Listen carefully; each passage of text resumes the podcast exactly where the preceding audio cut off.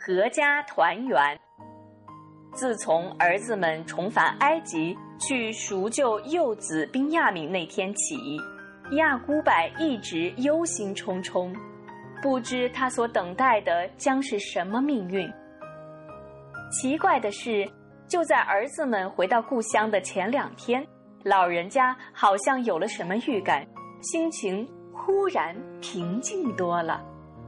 他兴奋地对家人说。你们说我是老糊涂了吗？我怎么总觉得尤素夫并没有死？他不仅活着，而且我似乎闻到了他身上的气味。这是您天天想念尤素夫的缘故。家里人解释说，这天亚古柏正在屋里坐着，忽然从外面传来一阵嘈杂的声音。卢比勒他们回来了，家中一个人高声在喊：“尊敬的父亲，我们回来了。”十兄弟急忙从外屋走进屋内，奔向亚古柏，说道：“大喜了！优素夫弟弟找到了，他就是在埃及掌管粮仓的大臣。宾亚明并没有受苦，而是天天同优素夫在一起。”这是真的吗？亚古柏兴奋的几乎不相信自己的耳朵。是真的，是真的。十兄弟迅即把尤素夫的衬衣递到父亲的手上，说道：“您摸一下，这就是弟弟经常穿的衣服。”亚古柏用颤抖的双手抚摸着衬衣，然后放到嘴边，轻轻的一吻。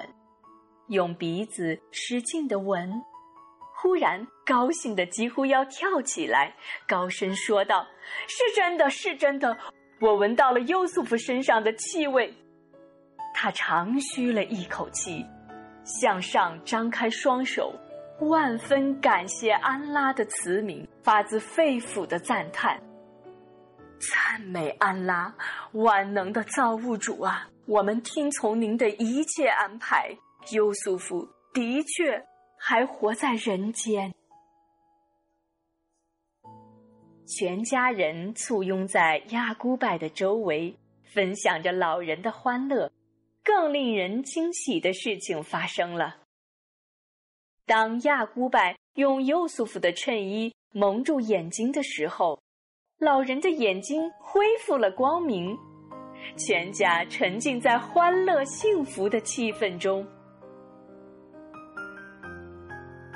十兄弟把幼素夫接全家去埃及的愿望禀告了亚古柏。经过一番准备之后，全家共七十二人风尘仆仆地奔赴埃及。幼素夫亲自出城恭候父母，迎接全家的来临，并把父母接进官邸，亲人团聚。悲喜交集，说不尽的思念话，诉不完的离别情。优素夫恭请二老双亲坐在高座上，请哥哥们分别坐于两侧。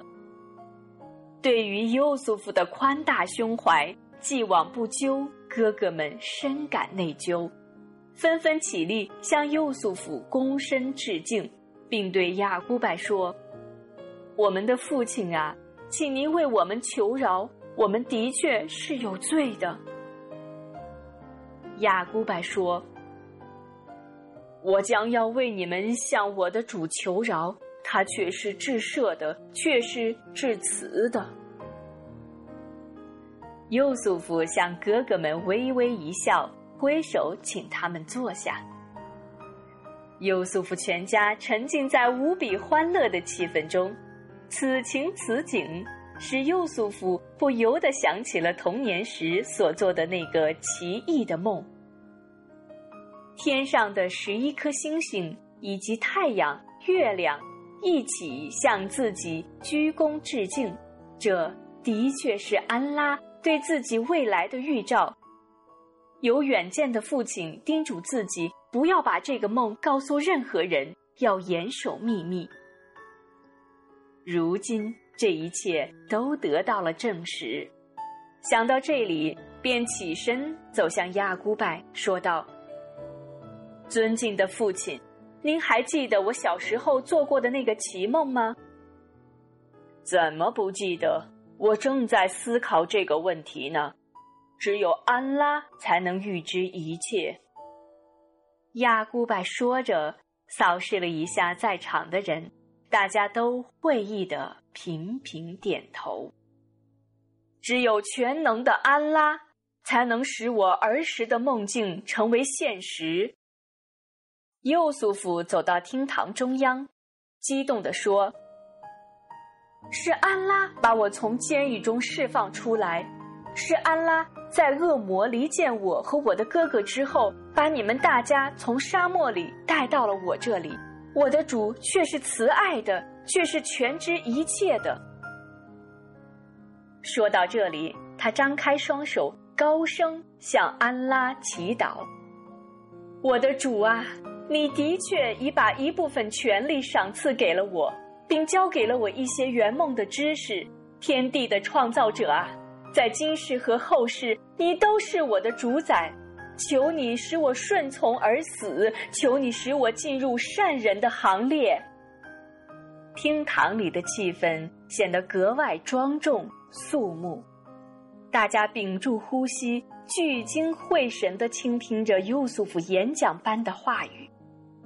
最后，优素夫以洪亮的声音，满怀激情地为自己的故事画上了圆满的句号。